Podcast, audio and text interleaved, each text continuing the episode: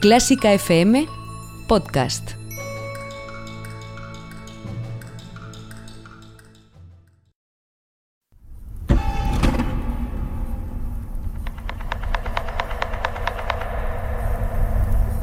Martes 28 de abril de 2020. Día 45 del estado de alarma en España. Llegamos a la veintena de programas del búnker y no deseábamos haber hecho tantos. Suerte que siempre nos quedará la mejor música del mundo. Bienvenidos a El Búnker.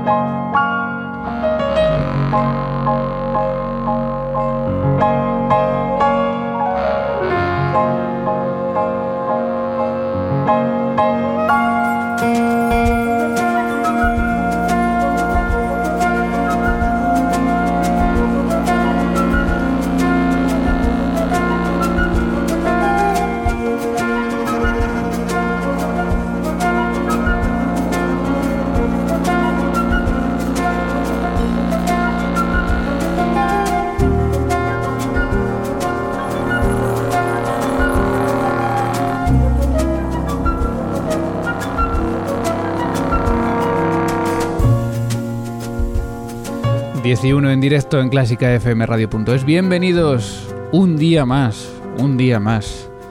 Y sigue otro día más y otro día más. Pero bueno, ya quedan menos, ya quedan menos para confinarnos en este lugar los lunes, los martes y los miércoles a las 10 en punto hora central europea mientras dure este estado de alarma nacional que parece que, y esperemos que así sea, se va agotando. Ya sabes que este es un espacio de reflexión un espacio donde aprendemos de la actualidad, donde aprendemos de las noticias y donde aprendemos también de tus experiencias, de tus situaciones, porque ya que esto es nuevo para todos, pues tenemos que ir construyendo el relato entre tus experiencias y las nuestras. Y pues este espacio refugia también tus inquietudes, tus denuncias y acoge, por supuesto, tus esperanzas y tus buenas noticias. Y desde el búnker, en lo más profundo de Clásica FM, te saluda Mario Mora, arroba Piano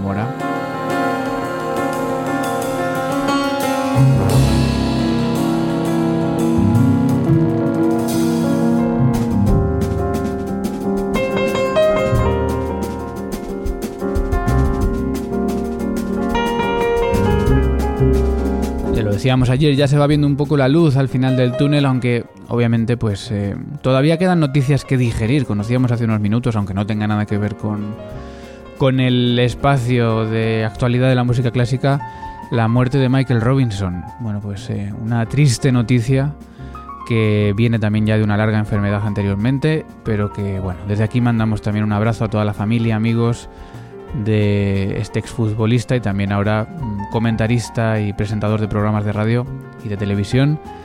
Así que bueno, noticias también que hay que ir digiriendo en, en este espacio. Noticias también que van a llegar esta tarde sobre la desescalada, pero son cosas que no te vamos a contar aquí. Así que ahora, en este momento, pasadas las 10 de la mañana, te contamos noticias que tienen que ver con la música clásica y noticias que nos gustaría haberte contado hoy, son esas que no te vamos a poder contar y son esas medidas que deberíamos haber conocido hoy eh, para el mundo de la cultura. Ya sabrás que se ha retrasado una semana más la presentación por parte del Ministerio de Cultura de estas medidas, eh, entre comillas, urgentes. Mm, lo de urgentes es una palabra que ya cada vez va menos con precisamente estas medidas, que ya no es que se retrasen tres días más o una semana más, es que van a ser casi dos meses, porque si comenzábamos con este estado de alarma el 14 de marzo, si hay, conciertos ya cancelados desde el 12, 11, 12 de marzo, vamos a esperar hasta el 5 de mayo a saber por dónde van esas noticias, porque seguimos sin saber absolutamente nada, ¿no? Se excusaba el ministro, se excusaban los ministerios diciendo que no, no, que habían dicho que o esta semana o el 28 o el 5 si no les daba tiempo. Bueno, los asistentes a la reunión dicen que no fue así realmente. En fin, ayudas que esperemos que lleguen al mundo de la cultura, mejor tarde que nunca, porque realmente hay un dato bastante alarmante o interesante, no lo sé cómo, cómo tildarlo, y es que de los 237.000 trabajadores en España de la cultura, trabajadores del sector, de los sectores de la cultura y también del deporte, solo un 35% han accedido a las ayudas que daban, daba el gobierno a los trabajadores autónomos. Solo un tercio, uno de cada tres trabajadores del sector de la cultura del deporte han accedido a estas medidas. ¿Por qué? ¿Porque no las han pedido o porque no se adaptaban a sus necesidades? Bueno, pues eh, seguramente va por, por esto segundo, porque es realmente complejo. Eh, el mundo de, la cultura, la inscripción en el régimen de autónomos, todo este lío burocrático es realmente complejo, no está, digamos, muy claro muchas veces si una persona que da conciertos Mm, pero no es su actividad principal, tiene que estar dada de alta autónomo o no, ni siquiera a veces las gestorías lo tienen claro, ni siquiera las oficinas de Hacienda lo tienen claro, es decir, es una situación tan especial y ahora nos hemos chocado con la realidad. Y es que, pues en muchos casos, por esa situación tan especial, no ha habido manera de acceder a estas ayudas. Así que más que nunca son necesarias estas medidas para el mundo de la cultura y no es tan difícil. Eh, ayer hablábamos lo que hacía el País Vasco.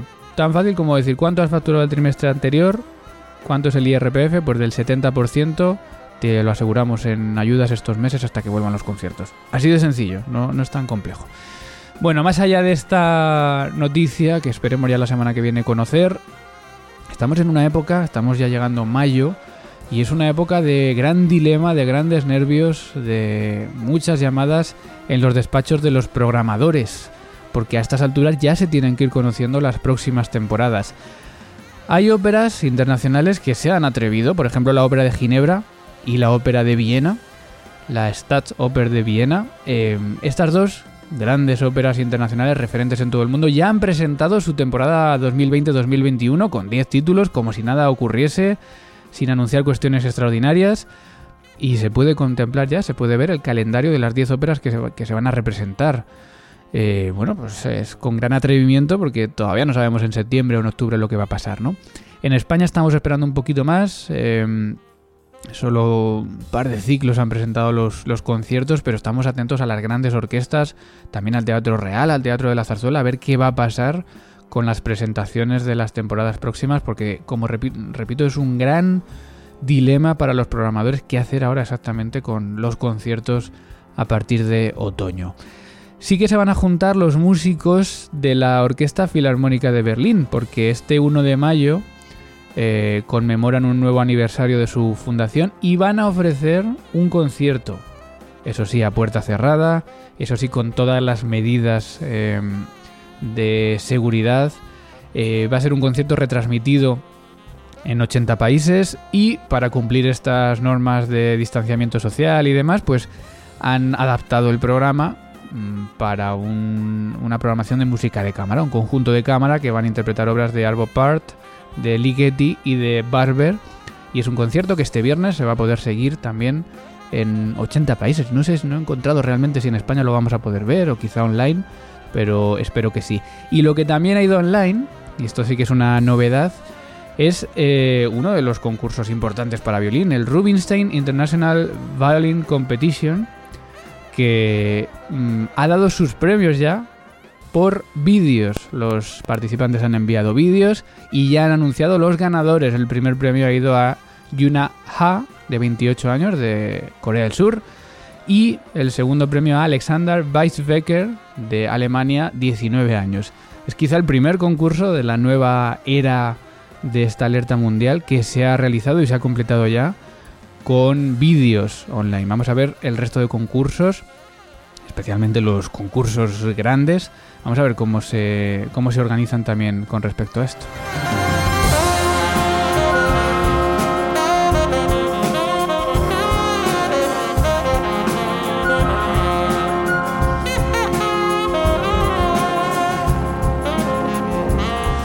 Bueno, ya sabes que estamos en directo, estamos en Twitter, estamos en Facebook, estamos en Instagram, arroba clásica FM Radio, estamos también en ese chat de MixLR, en aplicación a través de la cual emitimos en directo este programa. Y en todas estas vías nos puedes escribir en directo, puedes hacer comentarios y te vamos a ir leyendo. Y sobre todo estamos muy atentos a eh, las notas de voz que nos puedas enviar a nuestro WhatsApp al 722 254 197 722 254 197 notas de voz que también construyen el relato de todo lo que está ocurriendo en estos días.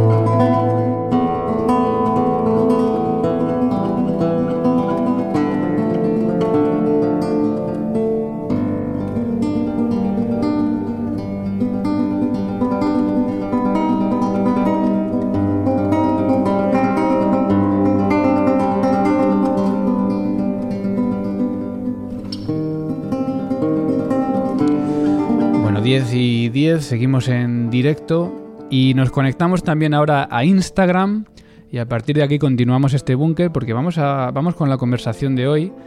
Y hoy vamos a hablar de una cosa diferente. Estamos estos días pues haciendo muchos viajes por todo el mundo, conociendo a, músicos que nos están contando cómo está siendo este estado de alarma en diversas partes de todo el mundo. Pero hoy vamos a hablar de, de una cuestión diferente que yo creo que puede interesar también a todos los músicos, eh, que es ese mundo de los vídeos musicales multipantalla. Es que, bueno, todas las orquestas y sobre todo grupos de cámara también, que no pueden ahora mismo ensayar y que no pueden verse entre ellos, pues están llevando a cabo estos vídeos multipantallas que, mm, que están poniéndose tan de moda, ¿no? Y que están además dando tanto que hablar entre, entre muchos de los músicos. Y nos preguntábamos qué hay detrás de estos músicos, de estos vídeos, cómo se hacen, qué hay, que tener en, cuenta, qué se necesita para hacer uno, ¿Qué, es lo básico que necesitamos para hacer uno de estos vídeos. Bueno, pues nos lo va a explicar Paloma Friedhoff, que es soprano, que lleva ya años haciéndolos y se ha hecho muy popular en YouTube además con, con estos montajes. La tengo ya por ahí, Paloma Friedhoff, buenos días, bienvenida al búnker, ¿cómo estás? Hola, ¿cómo estáis? Buenos días. Pues nada, encantado de, saludarte. Con cuánta alegría nos saludas. Qué gusto. Eh, claro, es que esto es muy divertido. bueno, estás, estás bien, ¿no? Por lo que veo, en cuanto a la salud, que es lo que importa también ahora. Me alegro. Bueno, em, déjame decir que estamos también, en, como digo, en directo en Instagram y quizás surjan dudas. Yo animo siempre a la gente que está cuando estamos en Instagram que, que se animen también a preguntar eh, cosas en directo para que Paloma, que, la tenemos aquí también en este vídeo, pues nos pueda ir contestando a, las dudas. Digo, la tenemos en este vídeo, no sé si se nos ha desconectado. Mm, Paloma, ¿sigues por ahí? Me parece que está teniendo algún problema con, con la conexión. Eh, vamos a ver si. Ahora sí. Ahora, ahora, te veo un ¡Ah! Que no sé qué he tocado, son, son, son, épocas. Sobre todo es una hora muy complicada con el internet porque está todo el mundo conectado ahora. Pero bueno. Sí, eh, no, yo le he estado dando a botones que no debía, pero bueno, ya está. Muy bien. Bueno, pues nada. Eh, vamos con, con, estas curiosidades de los vídeos multipantallas porque primero tenemos que contar que tú es algo que ya hacías, llevas haciendo años, ¿no? Que, es algo que se ha puesto tan de moda ahora y tú, sin embargo, lo llevas haciendo ya tiempo. Llevo mm, desde mediados del 2016 o así, haciendo vídeos de estos. ¿Y cómo te dio por ahí? ¿Cómo empezaste a hacerlos? Pues eh, mm, mm, empecé de, poquito porque me bajé una aplicación a Capella Maker que es para hacer este tipo de vídeos de manera fácil, así con el móvil. Y, y, fue por pura curiosidad, dije, ay, que, porque se la había a alguien la aplicación esa, dije, ay, qué divertido. Y, en ese momento tenía una cancioncita en la cabeza y, dije, voy a, voy a, probar a ver cómo funciona esta aplicación. Hice una, un arreglito así de un minuto de cuatro voces con la guitarra y no sé qué. Y me quedó muy mono y lo publiqué en, en Facebook. Y tuvo un montón de éxito. Y yo, hola. Y entonces claro, ahí dije, ay, pues ahora voy a hacer algo de Verdi, una obra para, cuatro voces de mujeres de Verdi. Y, bueno, el resto es historia. cada vez eh, fui haciéndolo un poquito más complicado, un poco más largos los vídeos, salté a hacer la edición ya con, el ordenador y bueno, pues el resto es historia. Qué bien. Eh, bueno, ahora se han puesto de repente muy de moda, claro, tú ya llevas ventaja. Eh, eh, a esto porque la gente está aprendiendo ahora de repente a correr prisas y de hecho ayer hablando contigo me enteré que uno de los que hemos puesto, porque aquí en el búnker estamos escuchando cada día un vídeo, lo habías editado tú, ¿no? Que es el del coro de la Orquesta Nacional. Sí, Co- sí, eh, El, el- el coro que ha hecho de, de promoción, el, eh, el vídeo que ha hecho el coro Sí. nacional de, de promoción, ese lo hice yo. Eh, me puse en contacto con todo el coro, dije, mandadme cosas, vamos a, vamos a hacer un vídeo todos. Y bueno, eh, fue un trabajo interesante, la verdad. Nunca había hecho un vídeo con tantas pantallas y con tanta gente diferente. Bueno, pues vamos entonces a, guay. a- a- a comentar precisamente lo que quizá tú eh, puedes resolver de cara a la gente que quiera o que vaya a hacer uno o que esté pensando en hacer uno, que son eh, esos, truquitos, ¿no? Que hay que saberse. Por ejemplo, tú cuando te cuando eh, les pides a los miembros del coro de la Orquesta Nacional, supongo que les das unas instrucciones, ¿no? No sé si eh, hay, un, Sí. hay un tempo debajo, hay una claqueta, hay un metrónomo. ¿Cómo, cómo, cómo- Claro. cómo recomiendas trabajar esto? Claro, es, es, eh, o sea, todo el, todo el proceso, o sea, parece esto así montado así de repente, como si de la nada, parece que surge todo, pero detrás hay, hay todas unas instrucciones que todo el mundo tiene que seguir. Entonces, eh, para, para, para ese vídeo con el coro, por ejemplo, yo me grabé a mí misma un vídeo cortito dando unas instrucciones a todo el mundo. Eh, previamente yo había creado una, una pista de referencia o pista base o pista guía, que se le puede llamar, que es lo que todo el mundo va a oír a la vez. Eh, o sea, a la vez no, eh, lo que todo el mundo va a oír Mientras graba. mientras canta. Entonces esa es la guía que todo el mundo va a tener y al, al tener todo el mundo la misma guía, pues todo el mundo va a cantar igual, ¿no? Se supone. Y, y, bueno, cogí un, un extracto de YouTube de, de- de ese coral que grabamos y yo le añadí antes y después, bueno, una especie de claqueta eh, en el que salgo yo contando, doy un acorde para que todo el mundo tenga la referencia eh, y así todo el mundo sabe cuándo entrar y en el momento en que entran se empieza a oír esta grabación. Lo podría haber grabado yo con el Ujú. Pero bueno, cogí una grabación de, YouTube a la que le cambié un poquito el tempo para que no fuera exactamente igual. Y, al final, entonces lo que tenía que hacer la gente, yo les dije a todos que es- estudiaran mínimamente la grabación, que por lo menos lo oyeran una o dos veces antes de grabar para saber eh, seguir a ese coro que ellos estaban escuchando.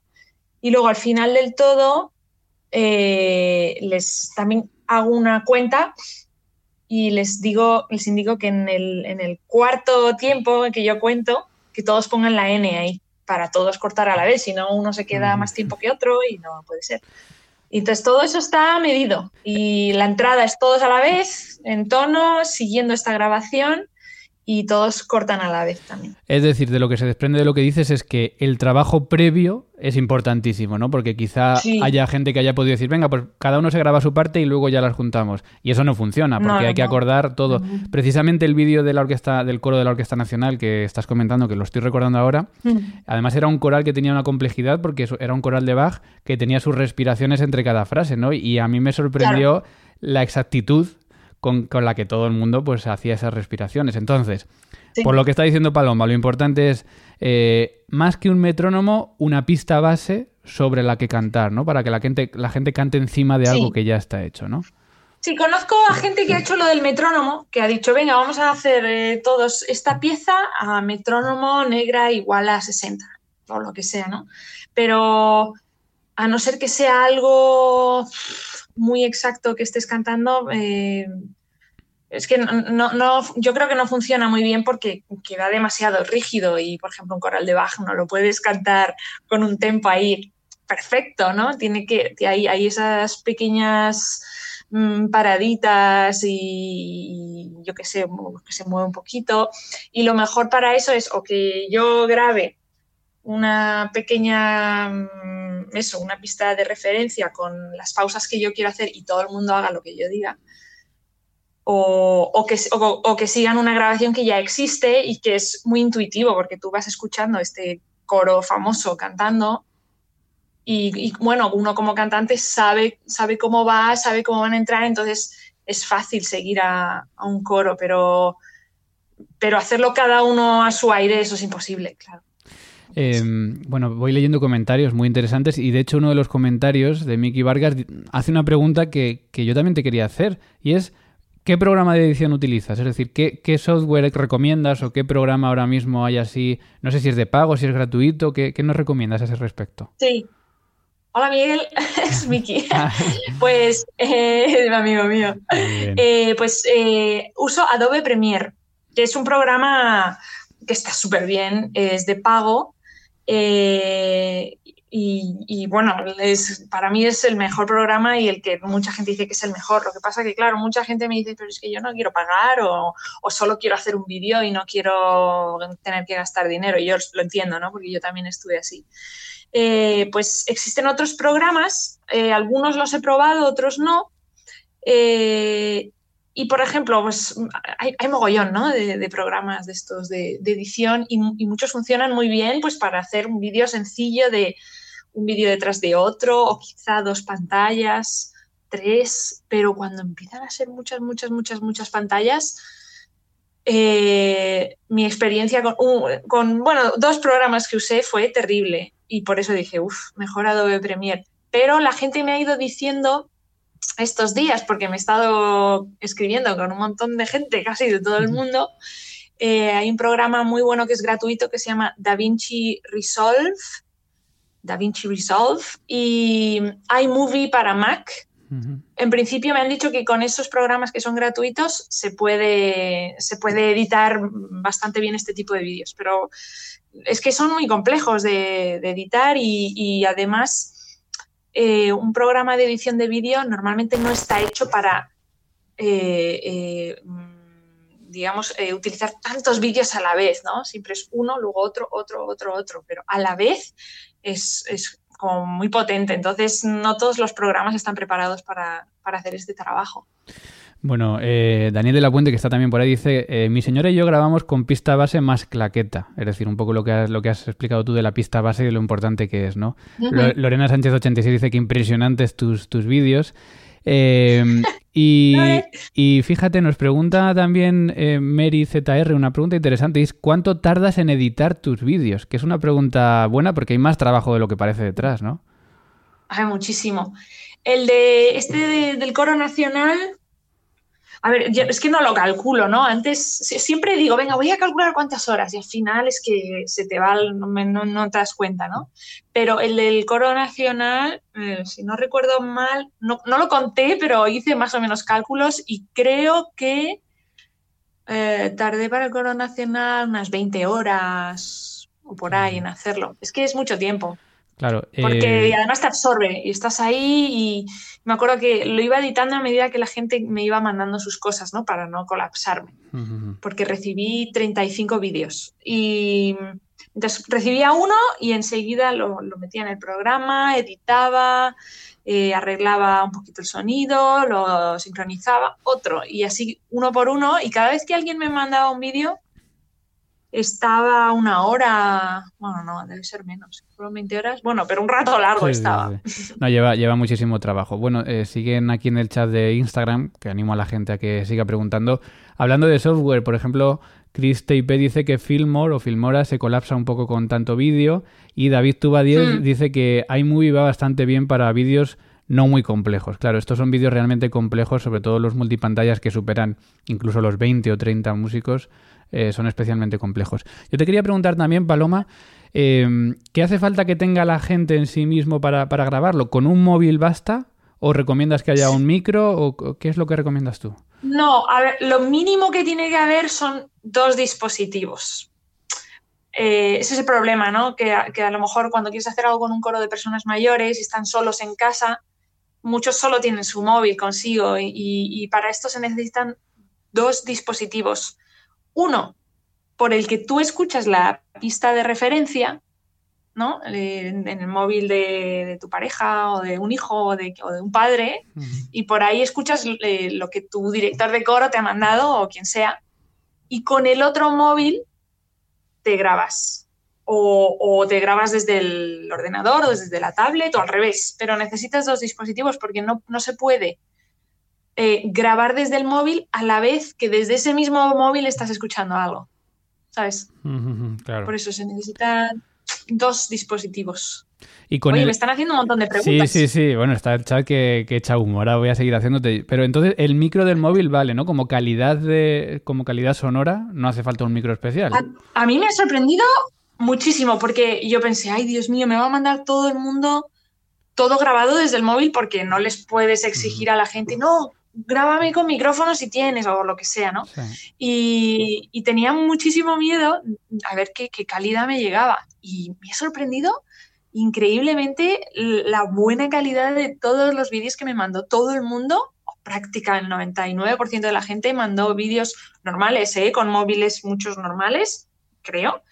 Y, la calidad de los micrófonos de esos móviles, de los móviles de hoy en día, es alucinante. Y luego, bueno, yo en el editor, por supuesto, tuve que a lo mejor hacer algún ajuste porque eh, a pesar de que es muy buena calidad, cuando tú, tú, tienes 36 personas cantando en diferentes habitaciones, diferentes acústicas, y muchas de ellas, casi todas, muy secas, eh, a la hora de empastar las voces, eh, al principio decía, o sea, suena bien de calidad, pero suena todo el mundo muy separado y mmm, no había, no había sonido de coro, ¿sabes? Uh -huh. Y entonces tuve que poner algunos efectos de, de reverberación para darle un poquito de, de, paste para que sonara coro, sino aquello que no sonaba coro. ¿Y quién quiere ver un vídeo del coro nacional que no suena a coro, no? Bueno, pero tampoco hagas lo contrario que ha hecho alguna orquesta, de quitar el, los micros del coro y poner la grabación original de YouTube. Que eso, eso lo ha hecho alguno también y, y bueno, se, se, nota bastante.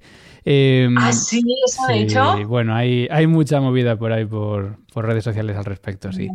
Bueno, entonces, resumiendo, eh, importante tener las, digamos, las, las reglas previas, es decir, que todo el mundo tenga su pista base, su claqueta, todo lo que tiene que tener en cuenta antes de grabar, que nadie se lance a grabar sin, sin haber eh, hecho este tipo de cosas, y luego que haya alguien que esté dispuesto, como tú, a pasarse después muchas horas editando un vídeo sí. porque, porque hay que tener conocimiento también de edición para, para hacer esto. Eh, nos pregunta sí. Ushi Adel, eh, ¿cuál es el vídeo de tu canal que más trabajo te ha dado? Recuérdanos también tu canal de YouTube, porque ahí tienes muchísimos vídeos multipantalla sí. contigo mismo, es decir, eres tú muchas veces repetida por todo el vídeo, ¿no? Cantando algún, alguna cuestión. Pues eh, mi canal es paloma-sings, es, es, este, del, uh -huh. del, des, desde el que estoy hablando.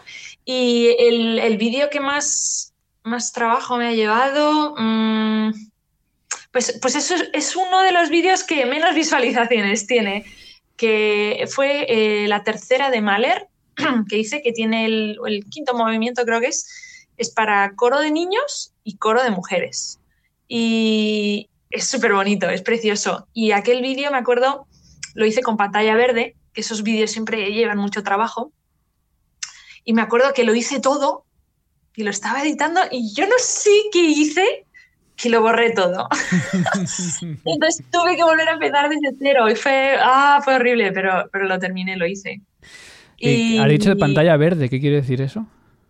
Ah, per perdón, eh, pantalla verde es eh, el, pantalla croma, es una ah, el pantalla croma detrás, sí. visto, ¿no? que te lo pones detrás uh -huh. y eso lo que hace es que puedes eliminar el fondo y cambiarlo por lo que quieras. Entonces, uh -huh. claro, te, te permite jugar muchísimo.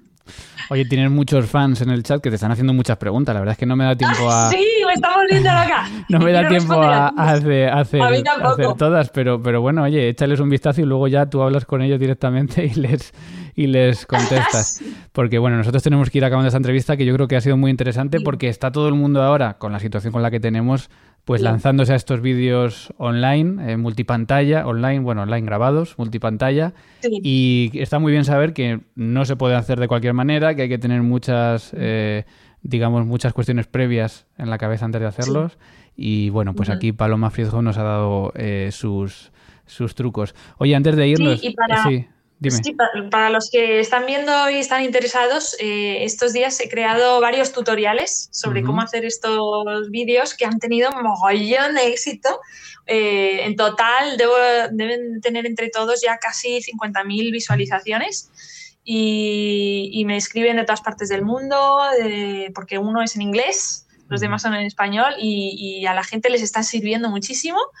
Eh, así que si, si, alguno de los que estáis viendo queréis hacer vídeos como los míos, tenéis mis tutoriales, eh, que creo que son un, buen sitio donde empezar. Y ahí explico pues todo, cómo, cómo funciona y cómo es todo el proceso. Están en YouTube, ¿no? Los tutoriales. Están en mi canal de YouTube, que es Paloma Sings también. Muy bien. Oye, antes de irnos decía, como ahora nos metemos en casa de todo el mundo con, con esto, me ha parecido ver que tienes como un museo de violines por ahí, en, por ahí detrás, ¿puede ser? Sí. Es que eh, estoy en casa de mis padres uh, uh, y mi padre es luthier. Ah, mi, padre, mi, padre, mi padre es violonchelista. Él eh, fue solista de cello de la Orquesta Sinfónica de Madrid, del Teatro Real, durante muchos años. Ya está jubilado. Y, su, y su hobby desde hace más de 30 años es él hace, repara y repara violines. Entonces, últimamente le gusta ponerlos ahí a todos porque acaba de terminar uno, que no sé cuál es de todos estos, pero uno de esos es nuevo, nuevo, nuevo, recién nacido, y entonces, pues, por aquí andan todos sus instrumentos. Bueno, ahora es que perdemos la intimidad con estos vídeos, pero me ha llamado mucho la atención todos los instrumentos que había ahí. Digo, tengo que preguntarle por, por tanto violín. Bueno, Paloma Friedhoff, te agradecemos muchísimo este tiempo y el haber estado en, en Clásica FM y sobre todo todos los consejos. Cuídate, gracias. Gracias a ti, Mario. Hasta luego. Si estás escuchando Clásica FM ahora, nos interesa lo que estás pensando. Cuéntanoslo con una nota de voz en el 722 254 197.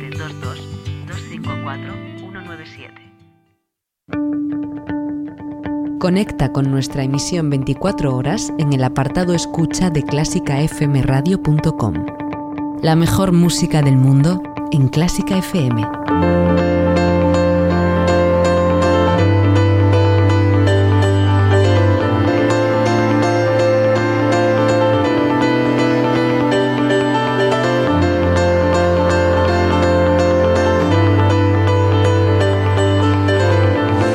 Que son de esas conversaciones que dan ganas de seguir, además con la alegría que, proyecta Paloma. Y, bueno, pues esperamos que todos los músicos que hay por ahí que están también pensando hacer algún vídeo eh, hayan tomado nota de estos consejos porque es importante no lanzarse, ¿no? Y, que no pase, pues lo que comentábamos un poco por encima con Paloma, que hemos hablado ya alguna vez también aquí en el búnker, que, se sustituya ese audio final por algún audio que no es el real de los vídeos. Esto lo hemos hablado muchas veces. Em, yo estoy convencido de, que cuando se ha hecho, los músicos son los que menos culpa tienen, porque me imagino a ese editor que a lo mejor no ha dado las mm, digamos las órdenes suficientes antes de grabar los vídeos, se ha encontrado con los vídeos y ha sido imposible juntarlos y alguien ha dicho, bueno, pues mira, sustituimos el audio. Así que bueno, tomando buen consejo, buena nota de estos consejos de Paloma, se pueden hacer vídeos seguramente muy interesantes, reales, que es lo interesante también. Y de hecho ahora enseguida vamos a escuchar uno, curiosamente, de uno de los... Eh, un amigo ya de Clásica FM, un colaborador de Clásica FM, que además estaba en este chat y ha aportado también alguna cuestión al chat y que está también hecho seguramente con mucho rigor a, este respecto. Bueno, antes de ir con ello, te recuerdo que nos puedes seguir en Twitter como arroba clásica FM Radio, en Instagram, donde estábamos haciendo también esta entrevista como arroba clásica FM Radio. Por cierto, la entrevista se queda grabada 24 horas y puedes verlas ahí en, las stories de Instagram en arroba clásica FM Radio o en facebook.com barra clásica FM Radio. También enviarnos esas notas de voz al 722 254 197.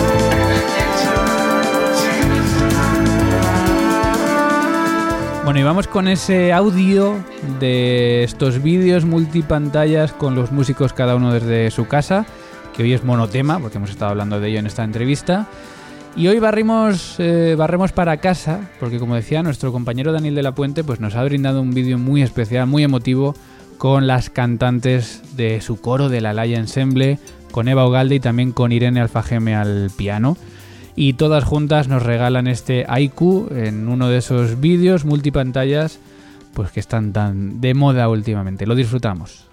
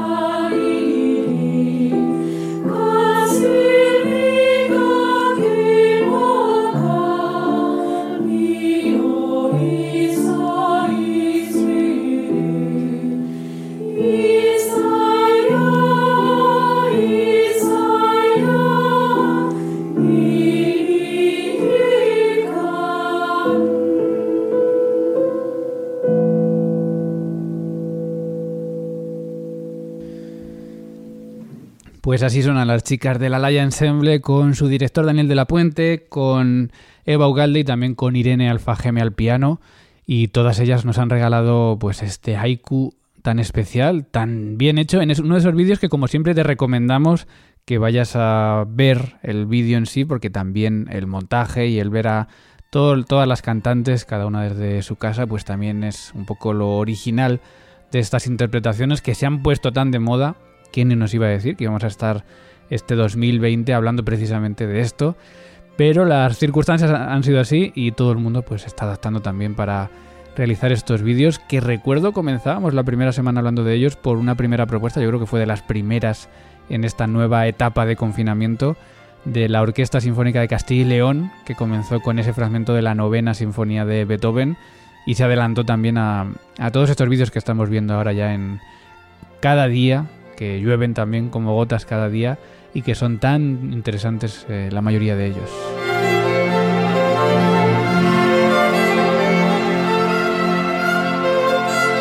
Bueno, nos queda una cosa antes de irnos, antes de cerrar las puertas de este búnker, y te voy a hacer lo que ayer, a ver si a ver si lo escuchas y adivinas lo que es. ¿Lo escuchas? Es la caja de los nombres de los mecenas de Clásica FM. Que por cierto hemos añadido un nuevo nombre em, a, este, a esta caja, que también se hizo ayer mecenas. Y os agradecemos enormemente a los que seguís apoyando Clásica FM con 5 euros mensuales porque sois nuestro único apoyo. Clásica FM se financia con vuestra ayuda. Así que seguimos aquí gracias a vosotros. Y como agradecimiento, os vamos eh, regalando mm, ciertas bueno, cuando podían ser eran entradas, a veces también ciertos objetos como esa camiseta de Clásica FM. Y en esta ocasión en la que los conciertos presenciales se han parado, seguimos regalando cosas. ¿Y qué os regalamos esta semana? Pues un código para ver gratuitamente el concierto de mañana miércoles 29 de abril de la primavera online de música en Segura, en Segura, música en Segura, un concierto muy interesante de Carolina Eich con su Teremin, un instrumento también que si no conoces te recomendamos que, escuches porque es un instrumento muy poco habitual y muy interesante. Carolina Eich, que desde Alemania va a ofrecer este concierto en la primavera online de música en Segura, un concierto que tiene unas entradas con un coste y un nuevo mecenas hoy va a poder disfrutarlo en directo con el código que le vamos a enviar. Ayer ya sorteamos un primer código, hoy sorteamos el segundo, así que sin entretenerme más, saco de esta caja un nombre, estamos en directo, saco un papel, dejo la caja, abro el papel y Juan Carlos A. ya sabes que decimos solo la inicial de los apellidos por protección de datos, Juan Carlos A va a recibir por email hoy el código para ver gratuitamente mañana, tener la oportunidad de ver gratuitamente mañana este concierto de la Primavera Online de Música en Segura con Carolina Eich al Teremi. Nosotros nos vamos, mañana volvemos también a la misma hora, 10 en punto hora de Europa Central en clásicafmradio.es o en aplicaciones móviles de radio online. Volvemos con el búnker, volvemos con la actualidad y también es un programa que puedes escuchar por supuesto en podcast una vez que acabemos este directo en clásicafmradio.es. Ahora a las 11 se queda contigo Ana Laura Iglesias, que nos trae en fila 1 el trío Opus 90 número 4 Dunky de Antonin Borsak. A las 12 Carlos López, en Con él ya hemos topado, a la 1 Borja Ocaña, a las 3 El Duelo, a las 4 La Mejor Música del Mundo, a las 7 hoy toca con Carlos Iribarren, siempre las 24 horas del día, los 7 días de la semana, con la mejor música del mundo en Clásica FM.